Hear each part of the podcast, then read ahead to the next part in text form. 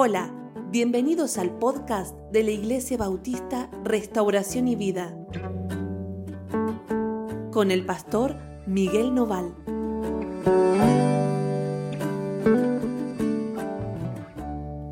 Bueno, hola, ¿cómo andan? Dios los bendiga muchísimo. Por fin estamos juntos después de dos días en los que no hemos podido tener nuestro devocional. Nosotros estábamos con problemas energéticos ¿eh? en, la, electricidad y no, no estábamos con, con, suministro eléctrico, así que no podíamos estar con ustedes, acompañarlos, pero ha sido bueno saber que cada uno ha hecho su propio devocional y esto siempre nos hace crecer, nos hace avanzar y nos hace acercarnos a la escritura, ¿no es cierto?, con, con nuestro propio entendimiento y con la guía del Señor sobre nuestros pensamientos. ¿sí? Y esto es muy importante. Hoy hablábamos a la mañana en la oración y decíamos, cada uno de nosotros tiene una responsabilidad delante de la Escritura y es acercarse y es eh, comprenderla y es obedecerla y es compartirla también con otros. Y esto no lo podemos reemplazar por nada yo te estoy hablando y compartimos el devocional y te doy una ayuda. Y esto nos hace crecer juntos cuando nos seguimos escuchando y seguimos siendo guiados por el Señor juntos. Pero es importante que vos puedas también tener tu devocional, tu pensamiento, tu reflexión acerca del pasaje y acerca de lo que leemos. Así que hoy, para seguir, ¿no? Lo que veníamos haciendo, vamos a leer el capítulo 3 del libro de Éxodo y estamos hablando ya de Moisés. Moisés. Bueno, la verdad es que justamente no hemos podido comenzar la historia como queríamos, pero este hombre Moisés es un hombre muy importante para nosotros, va a ser un reflejo de Cristo muy grande y es una persona a la que Dios va a usar como liberador de su pueblo. Por eso digo que vamos a ver en Moisés a Cristo, aquel que fue enviado para sacar a su pueblo de la esclavitud de la que leímos en el capítulo 1, donde el pueblo estaba en una situación tremenda, terrible, porque aquellos que conocían a José ya no estaban más en el poder. Eh, Moisés fue perseguido, se intentó matar a todos esos niños, a todos esos niños eh, hebreos, pero Moisés fue salvado por Dios y los israelitas, en vez de actuar con temor, actuaron con fe, colocando a su hijo, especialmente esta familia, ¿no? la familia de Moisés, colocando a su hijo en una canasta y, enviándolo ¿no? por el río. Y, la, y llegó a la ribera allí y la hija de Faraón lo tomó y lo crió como suyo. Y acá está Moisés, ¿no? que tuvo que eh, huir cuando eh, por defender a un judío, a un, no un judío, a un hebreo, está bien, no un hebreo. Acuérdense que cuando hablamos de judíos, eh, estrictamente, más allá que uno se refiere a todos los israelitas así ahora, pero cuando hablamos de judío hablamos de los de la tribu de Judá y Moisés no era de la tribu de Judá. Ahora, lo que decíamos es que eh, los, los egipcios maltrataban a los israelitas y Moisés al ver esto mató a un egipcio y huyó, ¿eh? huyó de la tierra. Y allí en su huida tuvo que irse a vivir al desierto. Y es ahí en el desierto donde Moisés tiene la oportunidad de formar una nueva familia, ¿sí? una familia ahí con Jetro, su suegro, con Séfora, su mujer. Y tuvo un hijo, ¿no? Que se llamó Gersón. Esto lo leímos ayer. Ahora, paralelamente, en Egipto el pueblo de Israel está clamando a Dios a causa de toda esa opresión que siguen viviendo. Y leíamos en el final del capítulo 2, y todo esto lo hago como para introducirnos, ¿no? En el capítulo 3, al final del capítulo 2 dice, y oyó Dios el gemido de ellos y se acordó de su pacto con Abraham, Isaac y Jacob, y miró Dios a los hijos de Israel y los reconoció. Y este texto siempre me pareció impresionante, ¿no? Dios mira a Israel y ve en ellos a Abraham, a Isaac y a Jacob, aquellos con los que sí tuvo una historia. Estos israelitas, los que están hoy, no son ni Abraham, ni Isaac, ni Jacob. Es otra gente, tampoco es José. Son los hijos, los nietos de ellos. Pero cuando Dios los mira, los reconoce como su pueblo. Y entonces ahora sí, va a aparecer la historia entre Moisés y Dios. Así que vamos a leer esto ¿sí? en el versículo 1. Dice, apacentando Moisés las ovejas de Jetro, su suegro, sacerdote de Madián, llevó las ovejas a través del desierto y llegó hasta Horeb, monte de Dios. Y se le apareció el ángel de Jehová en una llama de fuego en medio de una zarza, y él miró y vio la zarza que ardía en fuego, pero la zarza no se consumía. O sea, el arbusto estaba encendido, pero no se quemaba. Entonces Moisés dijo, iré ahora yo y veré esta grande visión. ¿Por qué causa la zarza no se quema? ¿No? no es normal lo que está mirando, no es algo natural. Viendo Jehová que él iba a ver, lo llamó Dios de en medio de la zarza y dijo, Moisés, Moisés. Y él respondió, heme aquí. Y dijo, no te acerques, quita tu calzado de tus pies, porque el lugar en que estás, tierra santa, es. Y esto es algo tremendo y muy importante. Dios lo, lo, ve a él que se va a acercar a la zarza.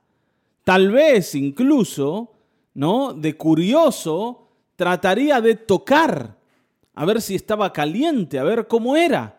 Pero cuando Dios ve que él se va a acercar, le dice, no te acerques, no te acerques y quítate el calzado de los pies, porque estás en un lugar que no es como todos los demás, esta es tierra santa. Y uno dice, ¿por qué esa es tierra santa? ¿Será que la tierra tiene algo especial? No, es tierra santa porque Dios está allí. Siempre donde Dios está es un lugar santo. Dios santifica el lugar para que Él pueda habitar allí. Está bien, ¿no? Por eso nosotros, las personas, los que creemos, ¿sí? los que hemos creído en el Señor Jesucristo, ahora somos santos. Y no somos santos porque hacemos cosas de santos, sino porque Dios nos ha santificado. ¿Para qué? Para vivir con nosotros. Nadie puede andar con Dios sin santidad. ¿No? En otro lado, la escritura dice, sin santidad nadie verá a Dios. Bueno, esta tierra es santa porque Dios está en ella y Moisés no podía acercarse. Nosotros pensamos que lo de Dios es así nomás. Yo vengo, yo voy, yo entro y yo salgo delante de Dios cuando a mí se me canta y de la manera que a mí se me canta. No es así. Dios es un Dios santo. Y yo no puedo acercarme a un Dios santo sin ser santificado. Por eso es tan importante lo que Cristo ha hecho en la cruz. Y por eso solo a través de Cristo podemos acercarnos a Dios, porque Cristo nos santifica. ¿Está bien? O Dios a través de Cristo lo hace. Entonces Moisés cubrió su rostro porque tuvo miedo de mirar a Dios. ¿Por qué? Porque Dios le decía, yo soy el Dios de tu padre, Dios de Abraham, Dios de Isaac y Dios de Jacob. Está bien, ¿no? ¿Quién es el que está ahí? Yo soy el Dios de tu padre. Y evidentemente eh, Moisés sabía quién era su padre no era Faraón, no era la hija de Faraón. ¿Estamos? Vieron que nosotros nos guiamos por las películas.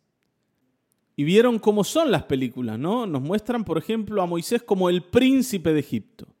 Ese hombre que no sabía que era israelita y de pronto descubre que lo era.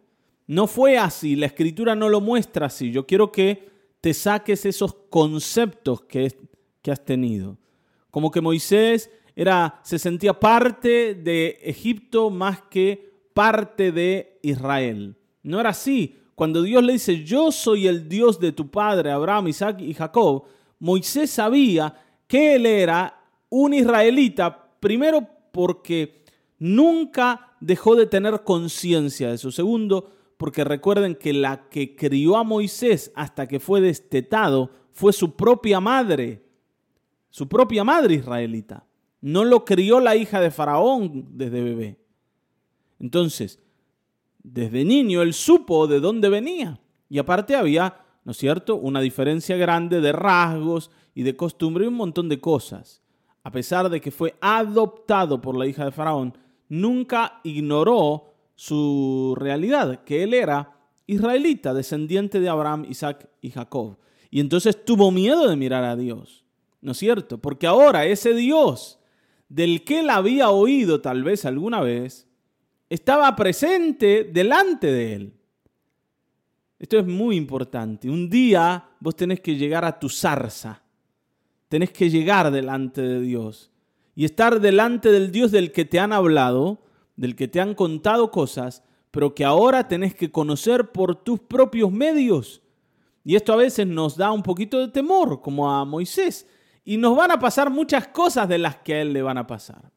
Dijo luego Jehová, bien he visto la aflicción de mi pueblo que está en Egipto, y he oído el clamor a causa de sus exactores, pues he conocido sus angustias, y he descendido para librarlos de mano de los egipcios y sacarlos de aquella tierra a una tierra buena, ancha, a tierra que fluye leche y miel, a los lugares del cananeo, del eteo, del amorreo, del fereceo, del ebeo y del jebuseo. Hay algo importante acá. Dice el Señor, yo vi la aflicción de mi pueblo y he descendido para librarlos de la mano de los egipcios. Y uno dice, bueno, qué bueno, Dios mismo viene para librarnos. ¿Cómo que descendido? Ya no está donde estaba en su trono, ahora ¿dónde está? Ahí, con Moisés. ¿No es cierto? En la zarza, sobre la zarza. Dios mismo es el que está haciendo arder esa zarza, ese, ese arbusto. Ahora, cuando dice que Él descendió, no va a ser Dios el que va a ir a Egipto a librar al pueblo, sino que descendió para comisionar, para comisionar a aquel a quien va a enviar. ¿Por qué? Porque quiere sacar a su pueblo de Egipto y llevarlo a la tierra a la que lo tiene que llevar, a la que le prometió Abraham. La tierra del cananeo, del eteo, del amorreo, del fereceo, del ebeo y del jebuseo. Hay una tierra específica que hoy, o en ese momento, ¿no? Está habitada por esta gente, por estos pueblos. Dice, el clamor pues de los hijos de Israel ha venido delante de mí y también he visto la opresión con la que los egipcios los oprimen. Dios siempre ve la opresión de su pueblo, Dios siempre ve el sufrimiento, no lo ignora, no lo pasa por alto, no es que está desinteresado de nosotros. Dice, yo lo he visto. Ven por tanto ahora, y acá viene el problema, no, ven por tanto ahora y te enviaré a Faraón para que saques de Egipto a mi pueblo, los hijos de Israel. Y este es el problema. No que Dios quiera liberar a su pueblo, sino que me quiera usar a mí. Ese es el problema. Yo me acuerdo, ¿no? Nosotros en Mar del Plata, ya conociendo que había gente en Tucumán que quería ser pastoreada, estábamos muy de acuerdo con que ellos encuentren pastor, ¿no? y con que ellos tengan un pastor y alguien que los guíe en el Señor. Y uno dice, sí, qué bueno, vamos a orar para que el Señor dé un pastor allí, ponga a alguien que lleve a la gente a conocer al Señor. Pero cuando el Señor te dice, ese que tiene que estar allá, sos vos, a ese al que quiero enviar es a vos, ya no te gusta tanto la idea. claro, porque yo quiero que Dios haga las cosas, pero que las haga conmigo, no, no sé. ¿eh? Hay otra gente que va mejor, pega mejor para la tarea. Yo no soy ese apropiado. Y esto es lo que Moisés siente, ¿no? Buenísimo que Dios quiera sacar a Israel de Egipto porque los egipcios son malos. Pero a mí, no, a mí no. Entonces Moisés respondió a Dios, ¿quién soy yo para que vaya Faraón y saque de Egipto a los hijos de Israel? Y fíjense, Dios le dice, y él le dijo, Ve, porque yo estaré contigo. Y esto te será por señal de que yo te he enviado. Cuando hayas sacado de Egipto al pueblo, serviréis a Dios sobre este monte. Y esto es, es algo raro porque no es lo que nosotros queremos. A ver, ya de entrada Moisés le dice, yo no soy el apropiado. Pero Dios le dice, no te preocupes por eso, Moisés. Vos andá igual. Vos andá igual, porque yo voy a estar con vos. Y ya te vas a dar cuenta que yo voy a estar con vos cuando hayas hecho todo y te haya salido bien y termines acá en este monte y adores a Dios, te vas a dar cuenta que yo estuve con vos. No dice, ¿cómo? No. Por último, si me vas a mostrar algo, mostrámelo antes. Yo quiero estar seguro. ¿Cómo después de que haya sacado el pueblo de Egipto voy a servir a Dios en este monte y ahí me voy a dar cuenta? Y hermanos, nosotros tenemos que entender que la vida con Dios muchas veces es así. Yo primero tengo que actuar para luego ver lo de Dios en mi vida. Por eso la fe es la certeza de lo que se espera y la convicción de lo que no se ve. Si yo lo veo, ya no necesito fe. Si yo estoy viendo que lo tengo en la mano, no necesito fe. Nosotros queremos que Dios haga así, que Dios me dé en la mano para después yo ir hacia Él y decir que creo, pero en realidad, ¿qué es lo que creo? Si ya lo tengo, ya lo veo. Eso no es fe. La fe siempre es sobre lo que yo no sé, sobre lo que yo no veo, sobre lo que yo no puedo, sobre lo que yo no entiendo. Por eso necesito fe, porque no tengo lo que necesito. Y Moisés lo único que tiene es una palabra de Dios. Yo voy a estar con vos. ¿Y qué consuelo es ese? Mira que voy a ir a Faraón. Yo tengo una buena vida, que a mí me gusta la vida del desierto. Con mi esposa, con Gersoncito, mi hijo.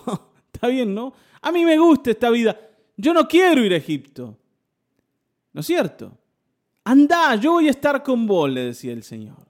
Versículo 13. Y dijo Moisés a Dios, he aquí, a ver, vamos a suponer que yo voy. He aquí llego yo a los hijos de Israel y les digo, el Dios de vuestros padres me ha enviado a vosotros. Si ellos me preguntaren cuál es su nombre, ¿qué les voy a decir? Pero si yo no sé ni quién sos vos, le dice Moisés a Dios. Yo voy, ¿no? ¿Vieron que es como que hace una parodia? Moisés le dice, yo voy y les digo, el Dios de vuestros padres los quiere sacar de Egipto. Ni el nombre sé si me preguntan. ¿Qué le voy a decir? Y respondió Dios a Moisés, ¿no es cierto? Y esta afirmación es tremenda. Respondió Dios a Moisés, dice, yo soy el que soy. ¿Qué está diciendo Dios ahí? Y sin meterme en el tema teológico más profundo, les está diciendo, yo soy Dios. Y ustedes tienen que creer, yo soy el que soy. Le dijo, así dirás a los hijos de Israel, yo soy, me envió a vosotros.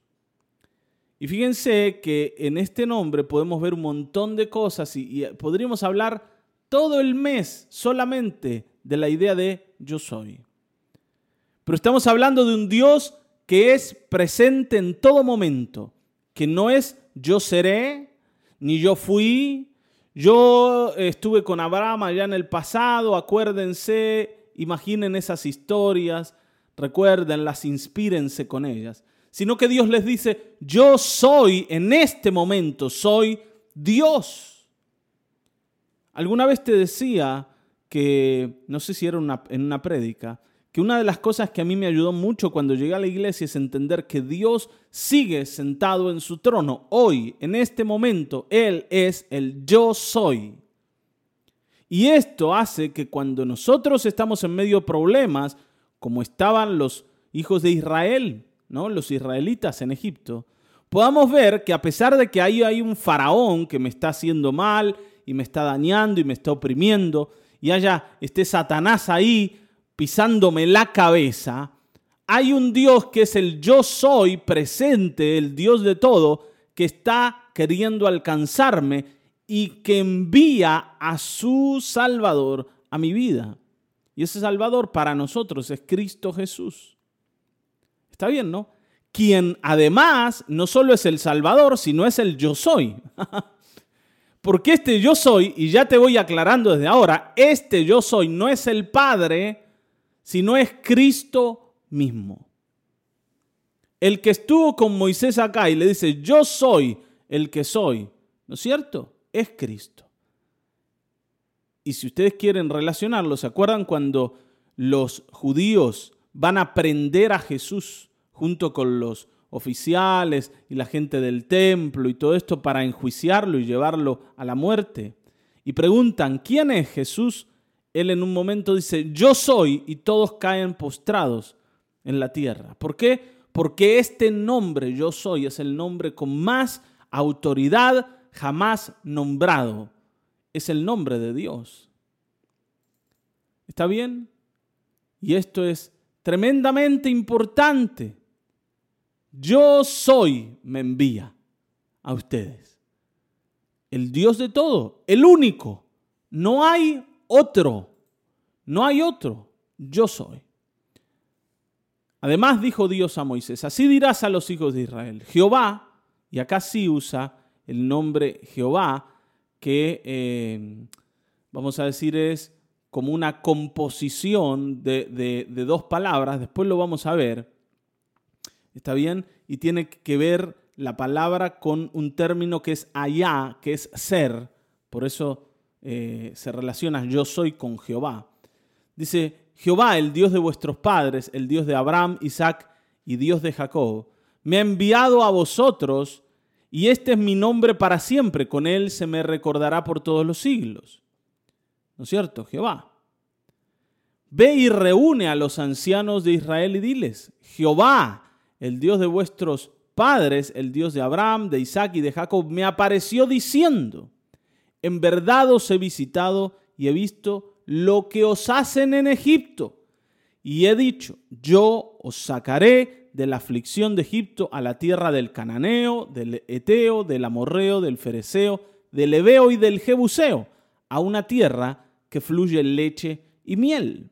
Dios se presenta y dice, yo soy Jehová, conózcanme, yo los voy a sacar de la aflicción y los voy a llevar a una mejor tierra. Y esto es lo que nosotros oímos en el Evangelio.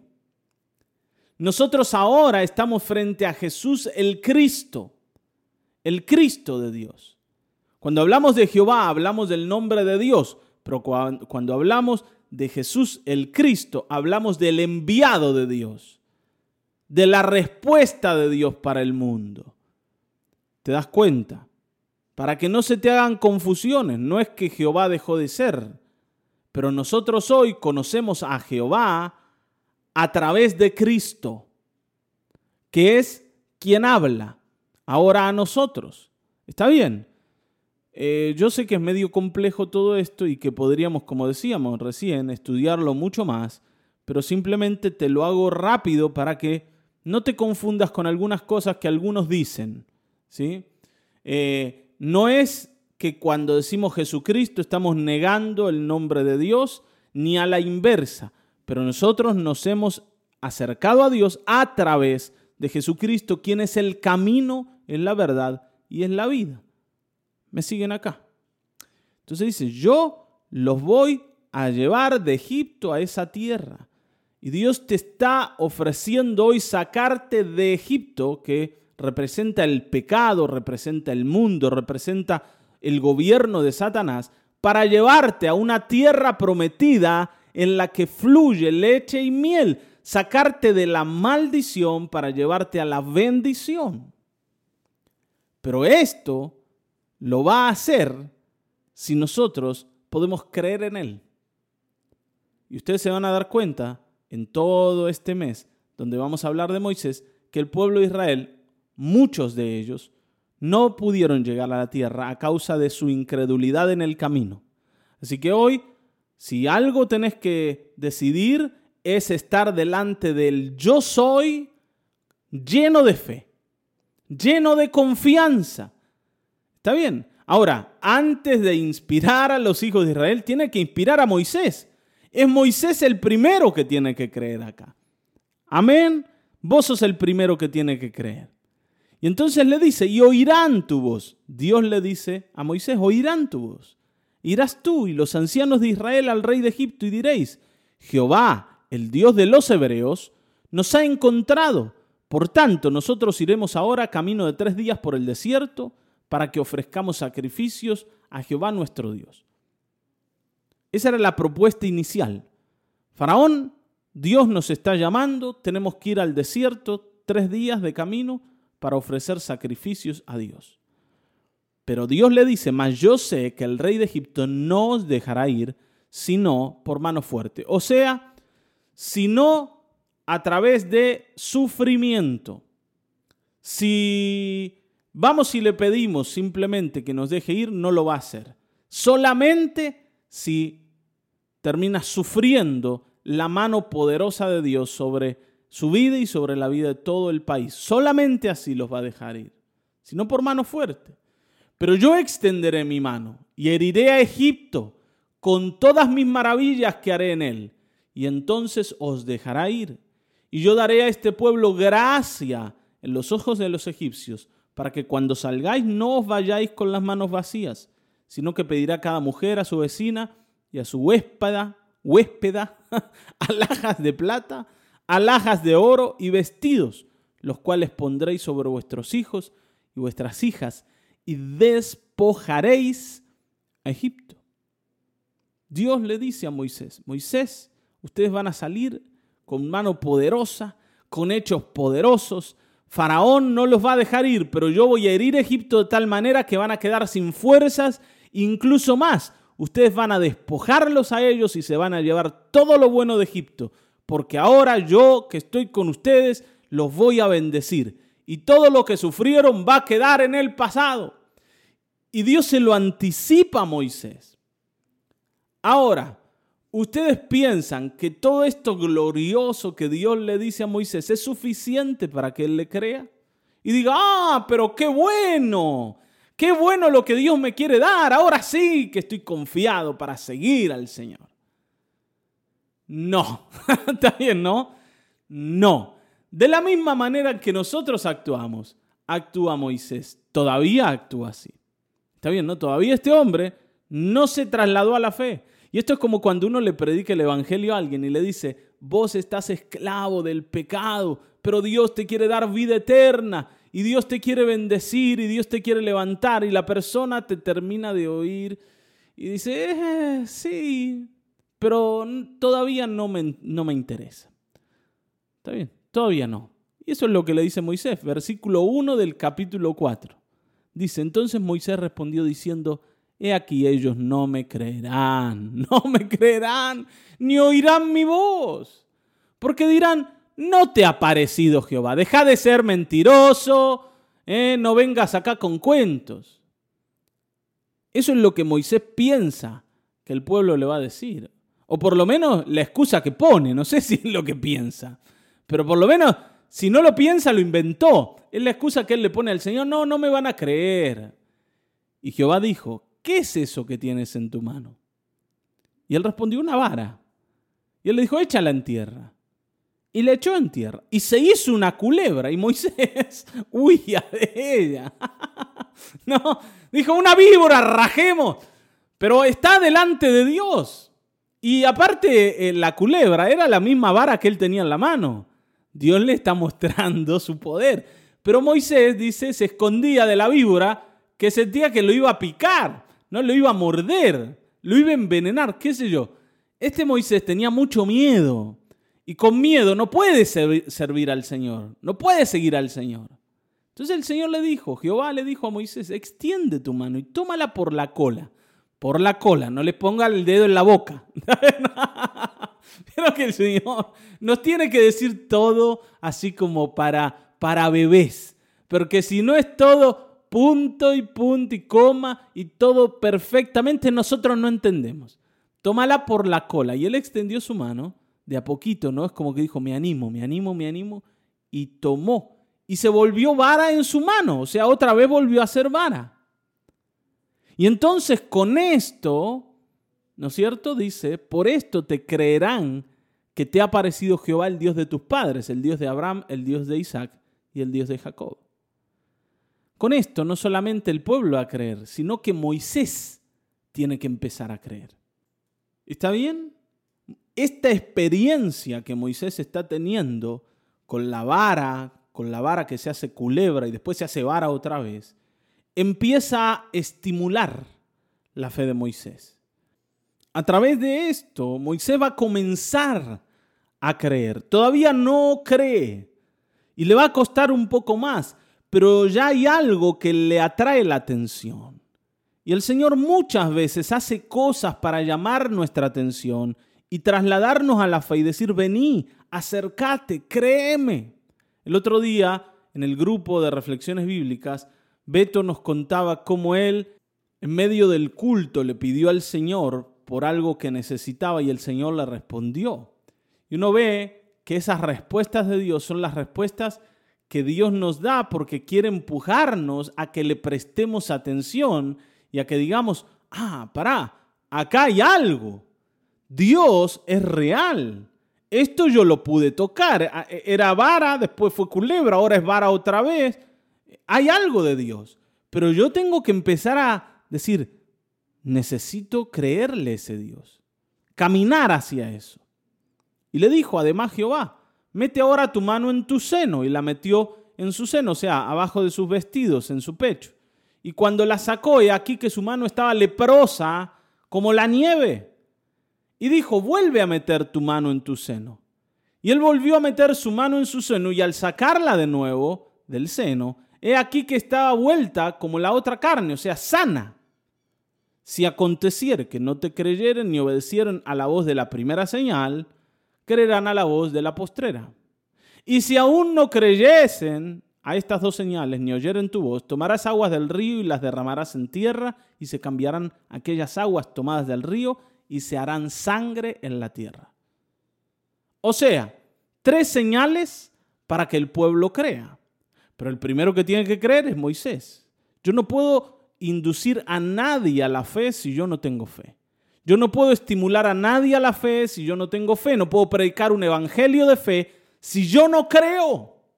Si yo no uso el evangelio para mí. Necesitamos ser los primeros que creen. Si yo no creo, ¿quién más? ¿Quién va a creer en mi casa? Si yo no cambio, ¿quién va a cambiar en mi casa? Está bien, el primero que tiene que hacer el cambio soy yo. Nosotros siempre esperamos que sean los demás pero yo soy el que tiene que cambiar. Entonces dijo Moisés a Jehová, ay Señor, claro, porque ya se daba cuenta que Dios lo dejaba sin escapatoria y que tenía que ceder. Dice, ay Señor, nunca, nunca he sido hombre de fácil palabra, ni antes, ni desde que tú hablas a tu siervo, porque soy tardo en el habla y torpe de lengua, como un tartamudo, dice Moisés. Yo no, no, no, no, no sé, sé, sé, sé hablar. Está bien, ¿no? No, no, no me va, van a escuchar los israelitas. Yo me acuerdo, tuve un compañero, ¿no? Muy querido por mí, eh, que tenía este problema, ¿no? Él le costaba hablar.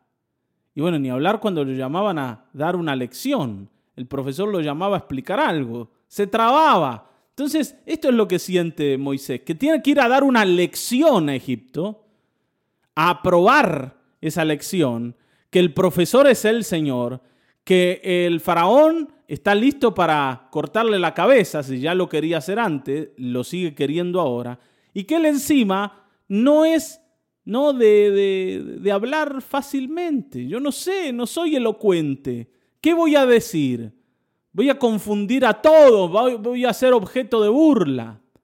No sé si alguna vez sentiste así. Está bien, ¿no? No sé hacer lo que hay que hacer. No sé hacer. Entonces Dios le dice, ¿quién dio boca al hombre Moisés? Versículo 11, ¿no? ¿O quién hizo al mudo y al sordo, al que ve y al ciego? No soy yo Jehová. Yo los hice. Yo te hice como sos Moisés. Si vos no sabes hablar, es porque yo te hice así, pero justamente te hice así porque te necesito así para que hagas lo que tenés que hacer. Esto es lo que le está diciendo el Señor. Yo ya sé lo que te pasa. Yo ya conozco tu problema. Yo ya sé de tu situación. No te preocupes, porque eso incluso va a ser importante cuando vayas a hacer la tarea. Hacer lo que tenés que hacer. Créeme, no pienses que un problema de la índole que sea, va a limitar mis propósitos en tu vida. Ninguna de las cosas que vos no puedas hacer va a detenerme. Yo ya sé lo que te pasa, pero sos vos el que tiene que confiar. Ahora pues ve, le dice versículo 12, y yo estaré con tu boca, no solo contigo, con tu boca, y te enseñaré lo que hayas de hablar. Señor le decía a los discípulos cuando estén frente a las autoridades, frente a los magistrados, a los reyes, y les demanden la razón de su fe, ni se preocupen por lo que van a decir, porque en ese momento les va a ser dado lo que hayan de decir. Ni piensen, confíen. Eso es lo que Dios le dice a Moisés. Esto es lo que nos dice a nosotros. No piensen en cómo van a resolver los problemas. Confíen, porque yo ya sé lo que les pasa. A pesar de eso, Moisés sigue con temor y sigue sin querer hacer lo que Dios le dice. Y le dijo, ay Señor, envíate, ruego, por medio del que debes enviar. Es como que Moisés le dice, mira Señor, está todo lindo lo que me decís, pero estás equivocado, no soy yo la persona. Y a veces llegamos a este punto donde Dios se tiene que enojar. Entonces Jehová se enojó contra Moisés y dijo, ¿no conozco yo a tu hermano Aarón Levita y que él habla bien? Está bien, ¿no? O tiene los mismos problemas que vos. No tiene los mismos problemas que vos. Deja de decirme lo que me decís. Deja de querer enseñarme cómo tengo que hacer las cosas. Somos nosotros los que tenemos que aprender, no Dios. Dios sabe. Dice, yo lo conozco a tu hermano, tu hermano habla bien, deja de molestarme, ya me estás cansando, Moisés, con decirme que no. He aquí Él saldrá a recibirte.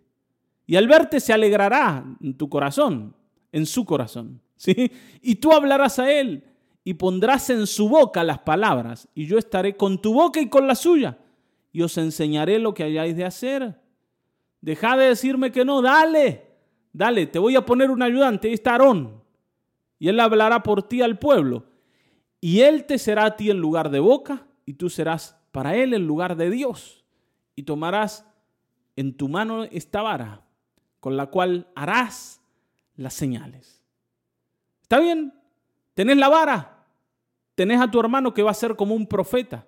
Él va a hablar y vos vas a ser para él Dios. O sea, vos sos el que le va a decir a Aarón lo que tiene que decir. Yo te voy a decir a vos lo que tenés que decir. Y la vara va a ser la que haga las cosas. Pero tenés que ir. Tenés que hacer. Tenés que empezar. Si lo tuyo es comenzar a cambiar, comenzá a cambiar porque es el tiempo para tu vida. Vamos a orar. Padre Celestial, gracias por este tiempo. Ha sido un tiempo un poco más extenso, pero un tiempo tremendamente importante. Nosotros lo necesitamos y hoy, más allá de todo límite que te hemos puesto, queremos creer creerle al gran yo soy, aquel que está sentado en el trono, aquel que no se le escapa ninguna cosa. Gracias Señor por tu fidelidad y misericordia. Que hoy mis hermanos estén confiados en ti, ninguno de ellos dude ni por un momento de que tú puedes salvar y hacer grandes cosas en medio de nosotros. En el nombre precioso de Jesucristo, nuestro Dios. Amén, amén, amén. Hasta aquí hemos llegado. Nos volveremos a encontrar en el próximo episodio de Mañanas de Restauración y Vida. Dios te bendiga.